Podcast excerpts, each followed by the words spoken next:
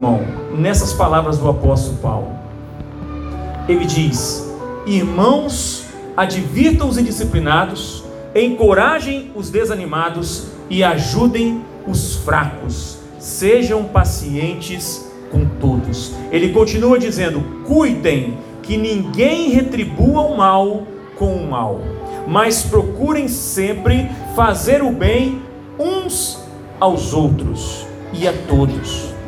Estejam sempre alegres, nunca deixem de orar, sejam gratos em todas as circunstâncias, pois essa é a vontade de Deus para vocês em Cristo Jesus.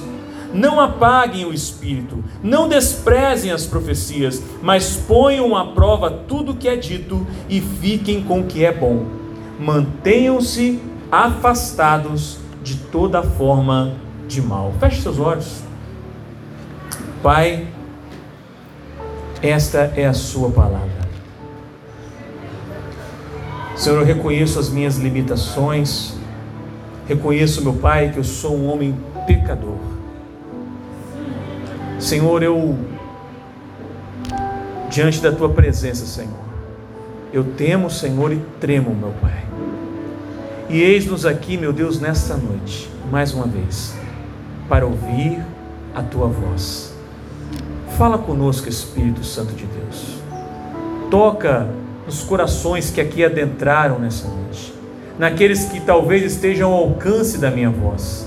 Senhor, tudo o que anseiamos é sairmos daqui diferente de como entramos, cheios da tua presença, cheios da tua palavra e transformados pelo teu poder. Fala conosco, Senhor. Abençoa cada um que está aqui nesta noite. Abra os corações e que eles possam receber a boa semente do Evangelho nesta noite, para a glória do teu nome, em nome de Jesus. Amém e glórias a Deus. Poder sentar igreja.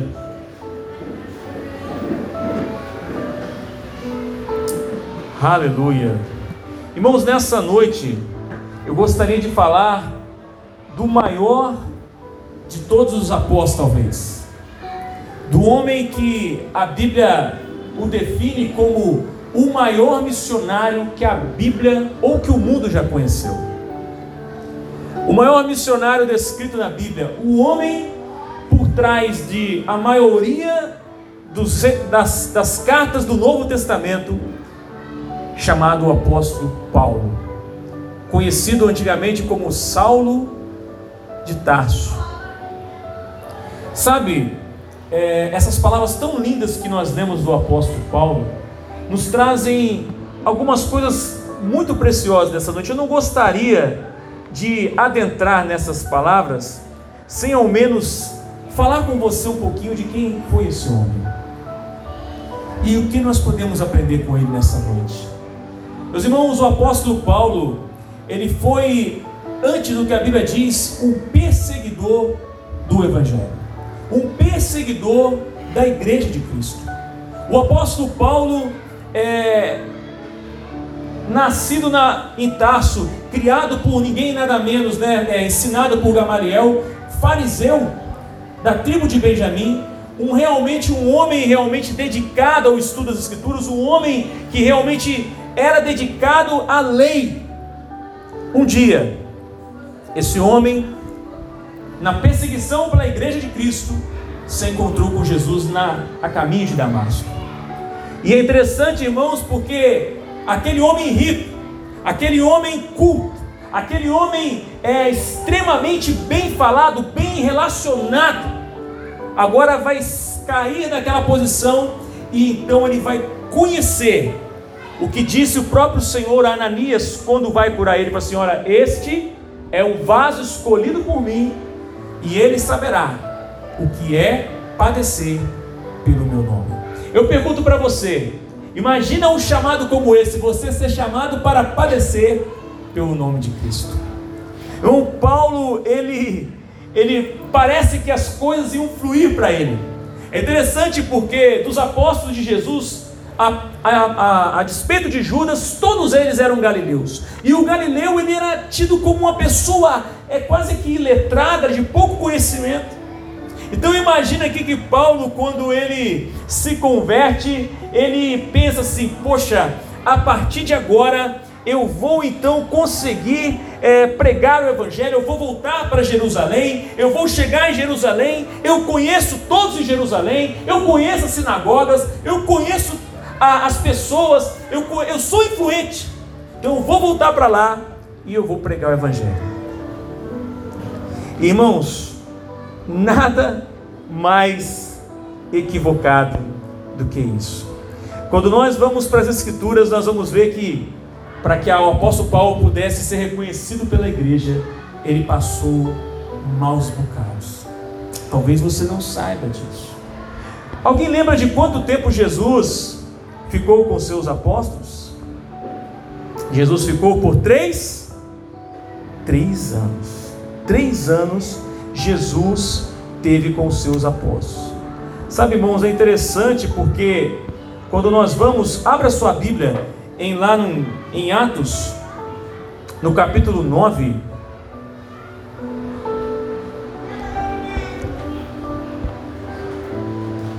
Olha o que diz o verso 20.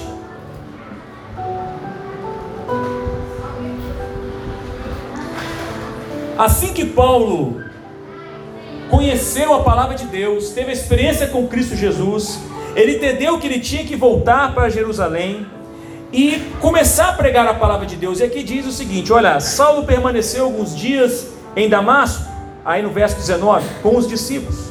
Logo começou a falar de Jesus nas sinagogas, dizendo: Ele é o Filho de Deus. Agora olhe o verso 22. A pregação de Saulo tornou-se cada vez mais poderosa, pois ele deixava os judeus de Damasco perplexo, provando que Jesus é o Cristo. Eu pergunto para você, qual é a diferença do verso 20 para o verso 22? No verso 20, Paulo está dizendo, ele está declarando, ele é o filho de Deus, mas no verso 22 aqui diz que Paulo está provando que Jesus é Cristo. Meu irmão, parece que é a mesma coisa, mas não é, porque aqui o que Paulo está fazendo é que agora ele está tendo método de convencimento, ele consegue mostrar para os, para os judeus que Jesus é o Cristo. Ele consegue provar. Só que é interessante, irmãos, que a partir daqui, quando ele chega em Jerusalém, a primeira coisa que acontece com ele é que quando ele vai dar, procurar os apóstolos, eles não recebem ele. E por que não recebem ele? Ora, pense você comigo, você também receberia alguém que perseguiu a igreja por tanto tempo e agora se diz que agora é uma, um, um discípulo de Jesus? Alguém que prendeu e matou vários de nós? Eu creio que você também não receberia. Então imagina a frustração de Paulo. Ele chega para os apóstolos e aquilo que ele encontra é uma porta na cara. Mas aqui não, ninguém quer ouvir você, ninguém quer saber quem é você. Nós não confiamos em você. Irmão, muitas vezes quando a gente vem para Cristo, a frase que nós ouvimos é essa. Você, você que pintou e bordou, você que fez isso, que fez aquilo, você vem falar de Jesus para nós? Desculpe, nós não cremos em você, nós não acreditamos na sua conversão. O que Deus estava fazendo com Paulo era pegar aquele homem culto, ensinado e quebrá-lo no meio, humilhá-lo. Sabe, é interessante porque você vai para o verso 26 e diz assim: quando Saulo chegou a Jerusalém, tentou se encontrar com os discípulos, mas todos estavam com medo dele, pois não acreditavam que ele tivesse de fato se tornasse um discípulo. Muitas vezes, irmão, eu e você, quando você começou na vida cristã, quando eu comecei na vida cristã, eu me lembro muito bem que quando eu chegava em casa, vindo da igreja, as frases que eu ouvia é, da minha família era do tipo: Isso é fogo de palha, ele não vai longe. Esse daí já já está voltando para as festas novamente, para as gandaias, para boates, já já.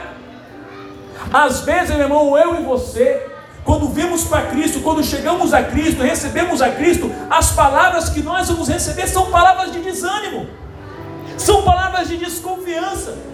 Mas o que é interessante é que, a despeito do que os apóstolos fizeram, Paulo não desistiu. E por que ele não desistiu? Alguém pode perguntar. Porque Paulo tinha convicção do seu chamado. Sabe, irmão, quando alguém tem convicção do seu chamado, pode acontecer, o mundo pode ruir ao seu lado, nós vamos permanecer. Sabe o que eu falo com a Carla? Que eu tenho isso no meu coração. Eu tenho uma convicção do que Deus me chamou para fazer. E ainda que algumas pessoas possam não crer, ou possam não acreditar, ou possam não estar comigo, ou possam não querer me ajudar, nada nem ninguém me tira esta convicção de que eu fui chamado para fazer a obra de Deus e que eu vou concluir aquilo que Deus colocou na minha vida, a despeito do que os outros dizem ou não. Será que Deus não tem falado isso com você? Talvez você tenha sido chamado por Deus para alguma coisa, mas você tem se deixado desanimar. O texto continua dizendo que Paulo ali, naquele momento, ele tentou, tentou, mas teve que Barnabé pegar Paulo e apresentar ele aos apóstolos. Agora, uma coisa que você talvez não saiba, e eu queria que você visse nessa noite. Abra sua Bíblia em Gálatas, no capítulo 1, 15 a 18. Muitas pessoas perguntam, pastor, por que, que Paulo é considerado apóstolo de Jesus, mesmo ele tendo surgido depois? Mesmo ele tendo sido chamado depois, primeiro que existe uma característica simples, muito simples para você ser um apóstolo de Cristo. Hoje tem várias pessoas que se auto-intitulam apóstolo, mas os apóstolos já não existem mais. Foram doze. A Bíblia fala que quando Judas traidor, ele saiu, os, os outros apóstolos reuniram e tiraram sorte sobre Matias. E Matias foi escolhido o décimo segundo apóstolo. Só que eu quero dizer uma coisa para você. Eles escolheram Matias, tiraram sorte sobre Matias, mas eu creio que quem escolheu o décimo segundo apóstolo foi o mesmo que escolheu os demais, foi o próprio Cristo. E o mesmo tempo, meu irmão, que Jesus passou com os apóstolos, ele passou com Paulo. Você quer ver? Gálatas capítulo 1, verso 15 a 18. Paulo começa a falar: Contudo, ainda antes de eu nascer, Deus me escolheu e me chamou por sua graça. Foi do agrado dele revelar seu filho a mim, para que eu o anunciasse aos gentios. Quando isso aconteceu, não consultei ser humano algum, preste atenção nisso. Tampouco subi a Jerusalém para pedir conselho daqueles que eram apóstolos antes de mim em vez disso, fui à Arábia e depois voltei à cidade de Damasco. Então, passados três anos, fui a Jerusalém para conhecer Pedro, com quem permaneci 15 dias. O que aconteceu, meu irmão, é que Paulo passou a receber do próprio Senhor Jesus nesses três anos a revelação do Evangelho. Paulo estava sendo trabalhado como os outros demais apóstolos estavam. Porque Paulo era um homem da lei e agora ele vai aprender a ser um homem da graça. Sabe, meus irmãos, Paulo, eu sou, um, eu sou uma pessoa muito, é, um grande admirador do apóstolo Paulo. Porque o apóstolo Paulo, ele, ele fazia, ele era diferente. Apesar de ele ter tanto conhecimento, a Bíblia deixa claro que Paulo aprendeu da pior maneira o que era servir a Cristo. Eu pergunto para você nessa noite: qual é a sua. Como que você quer servir a Cristo? Eis aqui um homem que aprendeu a duras penas que ele não podia servir a Cristo do jeito que ele desejava, mas que ele precisava servir a Cristo segundo o próprio Cristo desejava que ele servisse. Olha que interessante, quando você vai para Atos do capítulo 22, no verso 21, aconteceu uma coisa interessante. Diz aqui o texto que eles tentaram matar Paulo. Ele começa a contar a história lá de trás. Eles falam assim: quando eu estive em Jerusalém, eles tentaram me matar. E a igreja, então, depois de ter recebido Paulo, ela vira para Paulo e fala assim: Olha, Paulo, você não pode ficar aqui. Agora imagina Paulo, aquele homem preparado, segundo os homens, ouvindo daqueles galileus que ele não podia ficar ali. É mais ou menos um pastor que quer ficar numa igreja e a igreja não quer que o pastor fique. É mais ou menos isso. E eles falaram isso com ele: olha, Paulo, você não pode ficar. Você não pode ficar. E aqui diz: eu, depois que voltei a Jerusalém, estava orando o tempo e tive uma visão na qual o Senhor me dizia: depressa, saia de Jerusalém, pois o povo daqui não aceitará testemunho seu a meu respeito. Deus estava dizendo: deixa eu dizer uma coisa para você, Paulo. Você acha que eu preciso de você, mas não sou eu que preciso de você, é você que precisa de mim. Talvez você ache que Jerusalém não vai ser alcançada se você não estiver aí, mas deixa eu dizer para você: quem te chamou fui eu. Quem sabe quem vai ficar ali sou eu. E você sabe o que acontece quando você volta lá em Atos no capítulo 9? Volta lá de novo. Olha só o que vai acontecer, meu irmão. Preste atenção. O texto diz, lá no verso 30, quando os irmãos souberam disso, levaram Saulo a Cesareia e de lá o enviaram a Tarso. Quer dizer, os irmãos já falaram que não ia, Paulo não ia ficar. Deus falou para ele que ele também não ia ficar. Como Paulo não quis sair, o que a igreja fez? A igreja levou ele embora. Não, que você não vai ficar mais. E tirou Paulo da igreja. Olha o que o texto diz.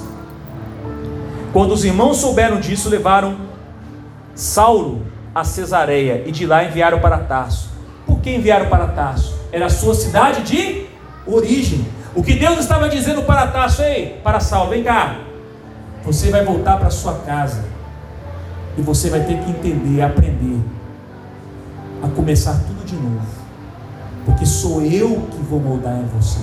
Antes de eu fazer alguma coisa através de você, eu vou fazer alguma coisa em você. Meu irmão, antes de Deus usar a mim e a você, Deus primeiro vai trabalhar na nossa vida.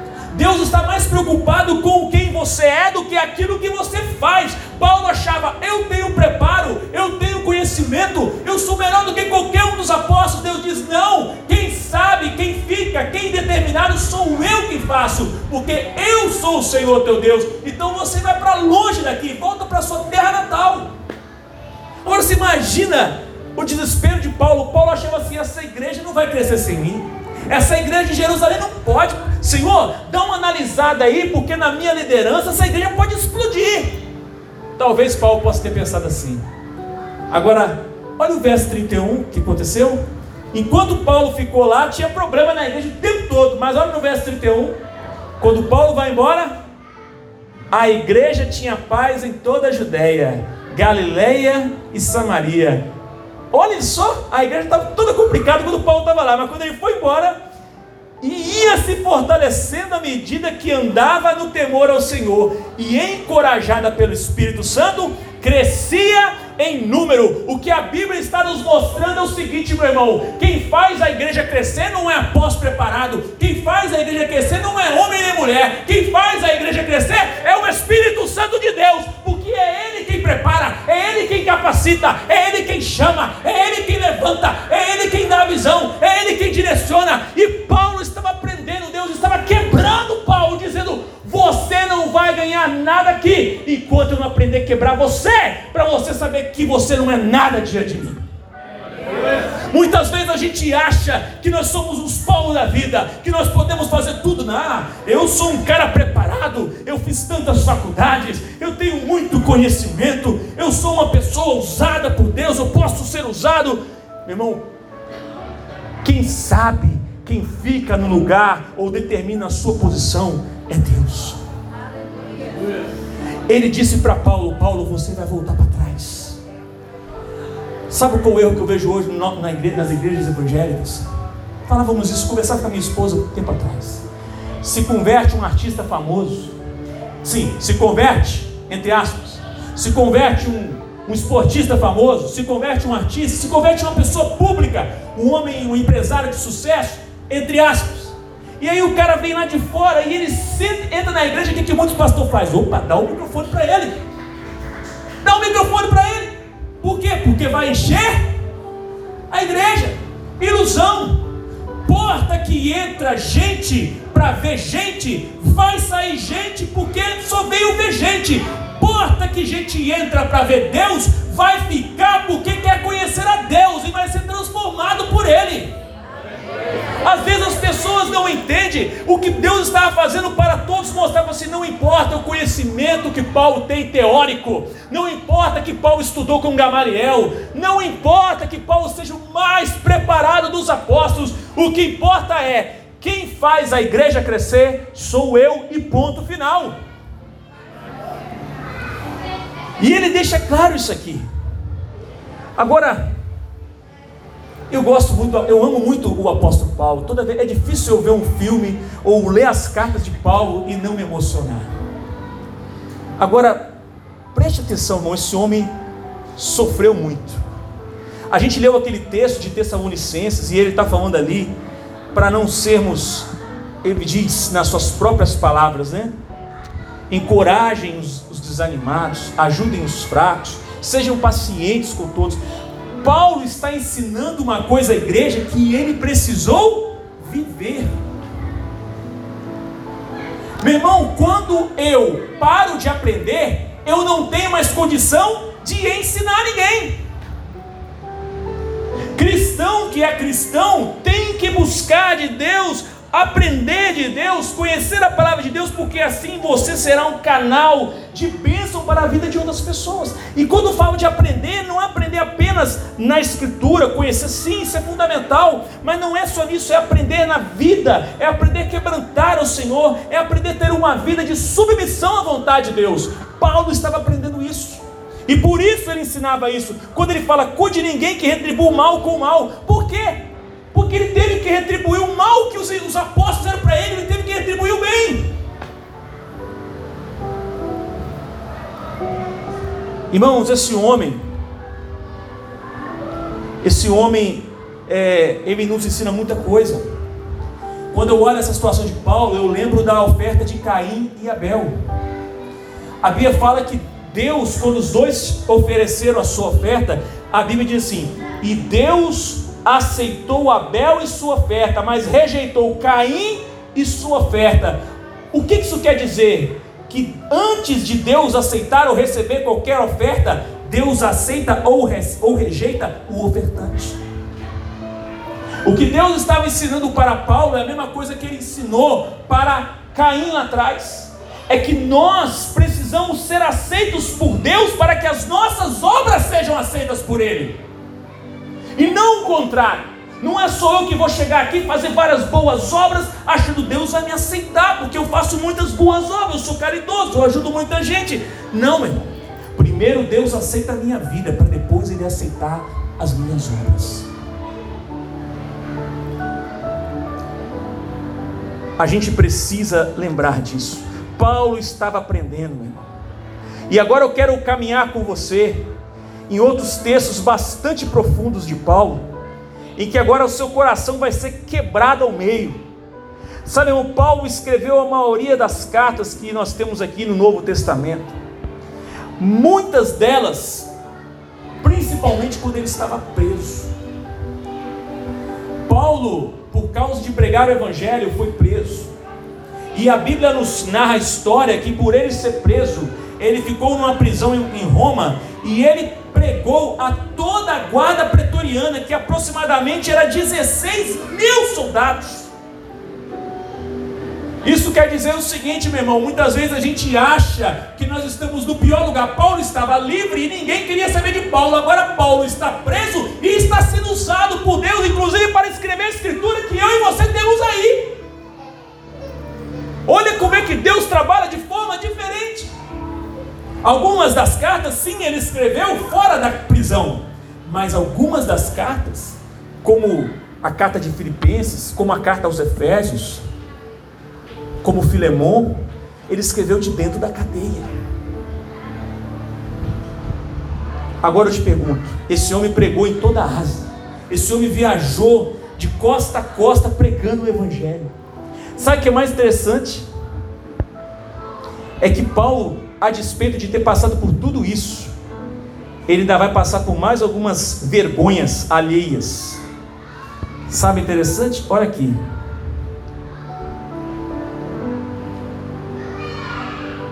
Abra sua Bíblia em 2 Timóteo, capítulo 4. Aqui é a última carta que Paulo está escrevendo antes de morrer.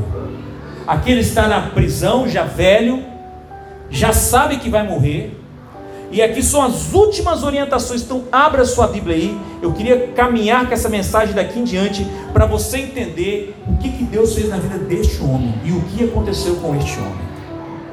Lá em 2 Timóteo, no capítulo 4, nós vamos começar a ler aqui a partir do verso 10. Aliás, vamos ler, vamos ler lá no começo. Deixa eu entrar aqui. Lá no princípio. Paulo começa aqui, ele fa falar, escrever algumas cartas, algumas coisas e tal. E quando ele chega aqui, escrevendo a Timóteo, ele vai dizer no verso 6, acompanhe comigo. Ele já sabe o que vai acontecer com ele. Ele diz assim: quanto a mim, minha vida já foi derramada como oferta para Deus. O tempo de minha morte se aproxima. Ele já sabe. Lutei o bom combate, terminei a corrida e permaneci fiel. Agora o prêmio me espera, a coroa de justiça que o Senhor, o justo juiz, me dará no dia de sua volta. E o prêmio não será só para mim, mas para todos que com grande expectativa aguardam a sua vinda. Agora preste atenção, meus irmãos. Paulo está preso, já está velho, já havia tido uma audiência de custódia, uma audiência diante do imperador. Olha o que aconteceu com este homem. Verso 9. Por favor, venha assim que puder. Ele fala para Timóteo com todo amor e com todo jeito. Venha assim que puder. Demas me abandonou, pois ama as coisas dessa vida e foi para Tessalônica. Que Paulo está dizendo é que alguém de dentro da igreja alguém provavelmente discipulado por Paulo, alguém provavelmente no seio dos irmãos da igreja em que Paulo estava, abandonou ele. E por que ele abandonou? Porque a pessoa amava mais as coisas desta vida. Ele fala de outro, crescente, foi embora para a Galácia, e Tito para a Dalmácia. Apenas Lucas está comigo. Veja bem, meu irmão, Jesus, quando foi crucificado, quando ele foi preso, onde estavam os seus apóstolos? Somente João acompanhou Jesus até o final, os demais fugiram todos. Talvez por isso João é o último apóstolo a morrer. Pararam para pensar nisso? Porque foi o único que foi fiel até o final. Agora preste atenção apenas Lucas está comigo. Traga Marcos com você, pois ele me será útil no ministério. Envie Tiquito a Éfeso. Agora preste atenção no que ele vai falar. Veja um homem que está prestes a morrer. Olha os desejos de Paulo. Quando vier, não se esqueça de trazer a capa que deixei com Carpo em Troade. Sabe por que ele está pedindo a capa aqui?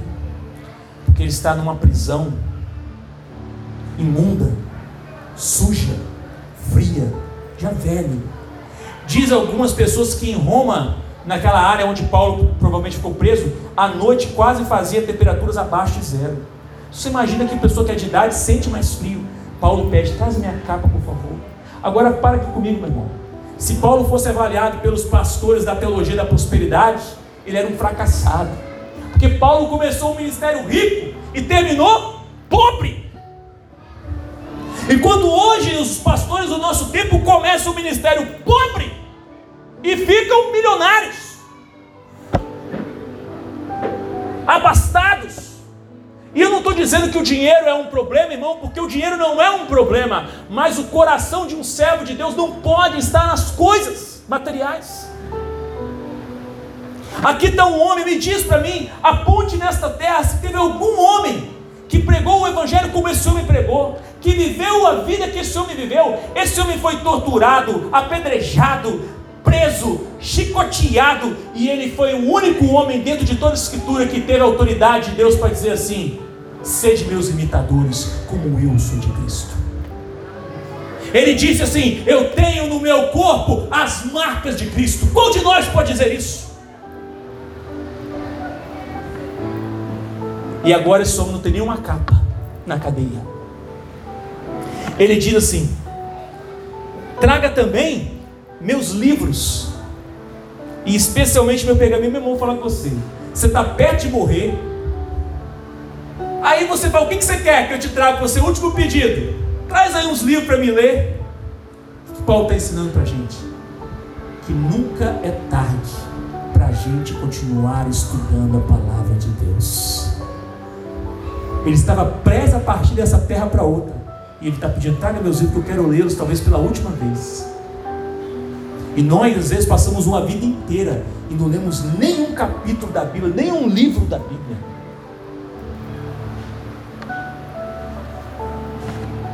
Ele continua falando: Alexandre, o artífice que trabalha com cobre, me prejudicou muito.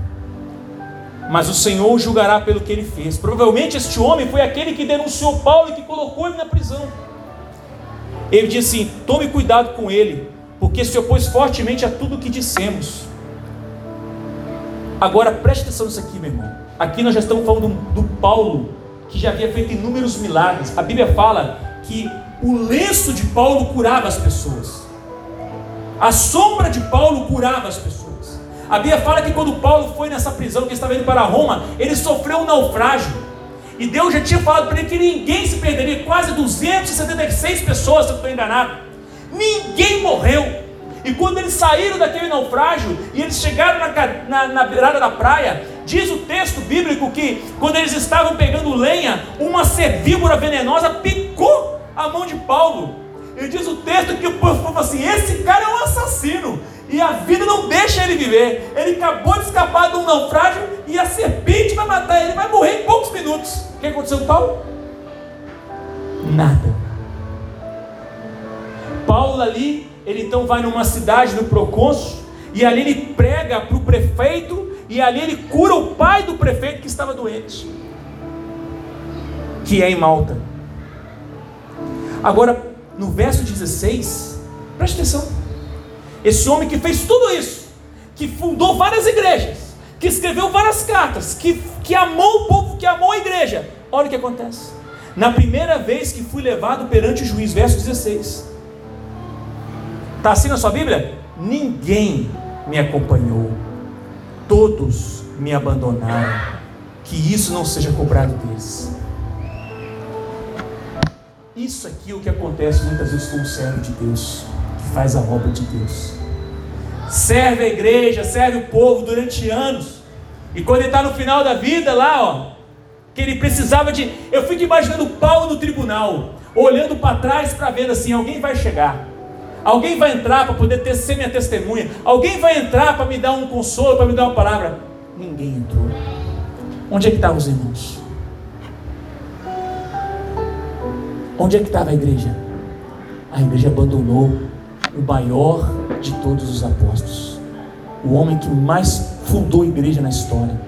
O homem que mais deu da sua vida do que qualquer um dos outros apóstolos. Não desprezando os, demais apóstolos. E ele diz assim: Senhor, que isso não seja cobrado deles, ainda pede misericórdia para eles. Agora olha o verso 17. Glória a Deus por esse verso 17, irmão. Aprenda uma coisa: quando todos te abandonarem, o Senhor estará com você. Ele diz: Mas o Senhor permaneceu ao meu lado e me deu forças para que eu pudesse anunciar as boas novas plenamente, a fim de que todos os gentios as ouvissem, e me livrou da boca do leão. Meu irmão, Deus não abandona os seus.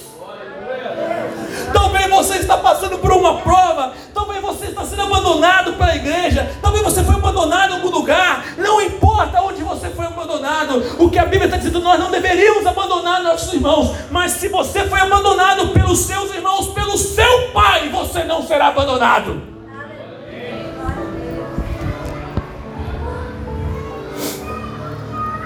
Sozinho, e Deus fortaleceu ele. Verso 18 ele diz: Sim, o Senhor me livrará de todo ataque maligno e me levará em segurança para o seu reino celestial. Eu consigo ver, irmãos. Eu fico falando com a cara. Eu vejo a história desse homem. Tanto que esse homem fez pela obra de Deus. Esse homem não pediu nada para ele. Esse homem não queria nada além de servir a Deus, mas ele teve que ser quebrado. O Paulo que agora estamos vendo é bem diferente do Paulo, do Saulo que começou.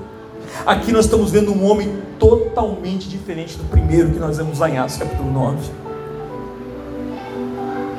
E ele finaliza dizendo: A Deus seja a glória para todo o sempre.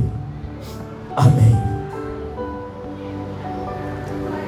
Irmãos, Paulo ficou preso dois anos em Roma antes de ser morto. E nesse período ele vai escrever várias cartas que nós temos aqui na Bíblia, tesouros, joias que nós são incontáveis. Mas o que poderia ser uma derrota para Paulo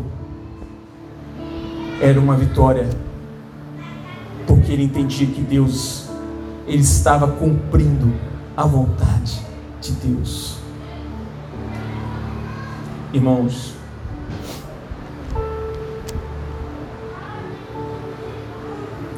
quando a gente começa a caminhar pelas Escrituras, nós vemos quanto esse homem foi dedicado, quanto esse homem nos ensinou.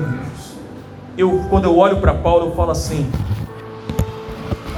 você aprende com muitas pessoas na Bíblia, mas aqui nós temos um homem que ele literalmente deu toda a sua vida a serviço do reino de Deus.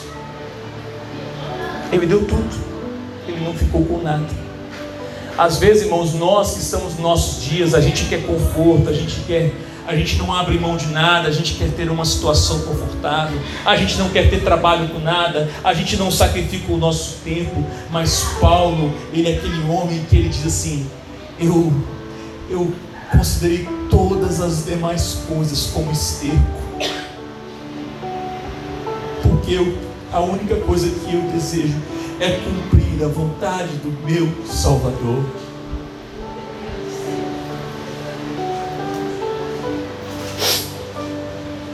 Isso toca o meu coração, irmãos, porque quando eu vejo o que esse homem fez e o final da sua vida, talvez eu fale, talvez seja a vida de, da maioria dos, homens de Deus verdadeiros. Muitos assim passarão, passando por esse suplício. Quantos homens de Deus agora estão nesses países aí da janela 10 por 40? Que a igreja manda eles para lá e joga eles lá e deixa eles lá, às vezes sem sustento nenhum, sem receber nada. E eles estão ali fazendo a obra de Deus com todo amor. E muitas vezes morrem por isso. Nessa noite, meu irmão, eu queria finalizar esta palavra deixando claro para você que este homem chamado Paulo de Tarso, ele nos ensinou que para ser grande é preciso ser pequeno. Ele nos ensinou que o reino de Deus é a maior joia que nós iremos ter em toda a nossa vida. E quando ele chega aqui no final, no final, das suas últimas palavras. Acompanhe comigo e nós vamos encerrar. Ele diz, verso 19: Envie as minhas saudações a Priscila e a Áquila e a família de Onesíforo. Erasto ficou em Corinto e deixei Trófimo doente em Mileto. Faça o possível para estar aqui antes do inverno. Eu, lhe manda lembranças e também Prudente, Lino, Cláudio e todos os irmãos. Que o Senhor esteja com o seu espírito, que a graça esteja com todos vocês. Nós estamos vendo um homem abandonado pela igreja, doente numa prisão, preocupado com aqueles que ele tinha deixado. Irmão, às vezes nós estamos aqui passando por um momento tão bom e a gente esquece de ser grato às pessoas que estão do nosso lado. Paulo sabia valorizar as pessoas que estavam ao seu lado. Ele era grato a Deus por ela, mas ele também entendia que a vida dele lhe proporcionava isso. Eu já comentei com vocês aqui e aqui eu queria encerrar. Pela vida que Paulo levava, muitas pessoas falam que o espinho na carne de Paulo era uma doença que ele tinha. Alguns acham que era uma enfermidade, que essa enfermidade incomodava Paulo. Particularmente eu penso diferente. Eu vejo que o espinho na carne de Paulo não era uma enfermidade física, apesar de que o texto deixa claro que Paulo tinha uma doença. Mas eu entendo que o espinho na carne de Paulo é que ele pregava o Evangelho. E a Bíblia fala assim: que Satanás mandava um mensageiro para esbofetear. Eu entendo que sempre tinha alguém para dizer para Paulo: hoje você está aqui pregando o Evangelho, mas você matou muitos de nós. Você matou pessoas que serviram a Cristo. Você não é crente coisa nenhuma. Você é um falso crente. A Bíblia fala que ele rogou a Deus e Deus virou para ele e falou assim: Paulo, a minha graça te basta, pois o meu poder, o meu poder, opera na fraqueza. Feche os seus olhos. Como está a sua vida, meu irmão, minha irmã, você que está aqui? Será que nós temos vivido uma vida como o apóstolo Paulo? Será que a gente também não está precisando de ser quebrado no meio para encontrar a humildade que esse homem encontrou no final da sua vida? Será que nessa noite Deus está falando com você, mostrando que talvez muitas pessoas desacreditaram, mas Deus está falando assim: olha, eu te chamei por uma missão, eu te chamei você para fazer essa missão. E muitas vezes a gente fica pensando se vai ou não vai fazer, pensando se devemos ou não devemos fazer. Aqui eis um homem que abriu mão de na vida dele por causa de Cristo. E nessa noite eu queria fazer uma oração por você. Por você que talvez adentrou aqui, por você que tem, tem estado nas igrejas, por você que talvez que é, ouve várias pregações, mas alguma coisa está te faltando, assim como aquele jovem que chega para Jesus e fala: Senhor, eu tenho feito todas essas coisas. Jesus olha para ele e fala assim: Mas te falta uma coisa. Talvez está faltando uma coisa para mim e para você nessa noite. E o que está faltando para você, só você e Deus sabe. Mas se está faltando alguma coisa para você, aceitar o chamado, a sua vocação, aceitar o que Deus chamou para você fazer. Então nessa noite eu quero te dar a mesma oportunidade que Paulo teve. Paulo teve a oportunidade, ele não desperdiçou. Se tem alguém aqui nessa noite que quer conhecer esse Deus e se entregar a Ele, levante a sua mão, eu vou orar por você. Tem alguém aqui nessa noite, talvez, que tem passado por lutas, dificuldades, no seu chamado com Cristo, na sua vida com Cristo. Talvez você tenha sido conflitado nas suas emoções, no seu trabalho, na sua família. Talvez as palavras que as pessoas têm lançado sobre a sua vida são palavras ruins, são palavras de desânimo. Mas nessa noite Deus está mostrando, Ele pegou um homem totalmente lapidado, quebrou no meio e transformou esse homem em um servo de Deus genuíno. E Ele pode fazer isso com cada um de nós também. Se você quer ser esse servo de Deus que ama a Deus de verdade e sabe que alguma coisa está te impedindo, então levante a sua mão, eu quero orar por você. Que Deus abençoe. Feche seus olhos. Tem mais alguém nessa noite? Tem mais alguém nessa noite? Talvez você está afastado já há um tempo do caminho de Deus. E tudo que você precisa agora é apenas ouvir esta palavra e dizer: Sim, Senhor, eu estou aqui e coisas diferentes irão acontecer na sua vida, coisas que Deus só irá fazer no momento que você der o primeiro passo, assim como Paulo deu. Tem alguém aqui nessa noite?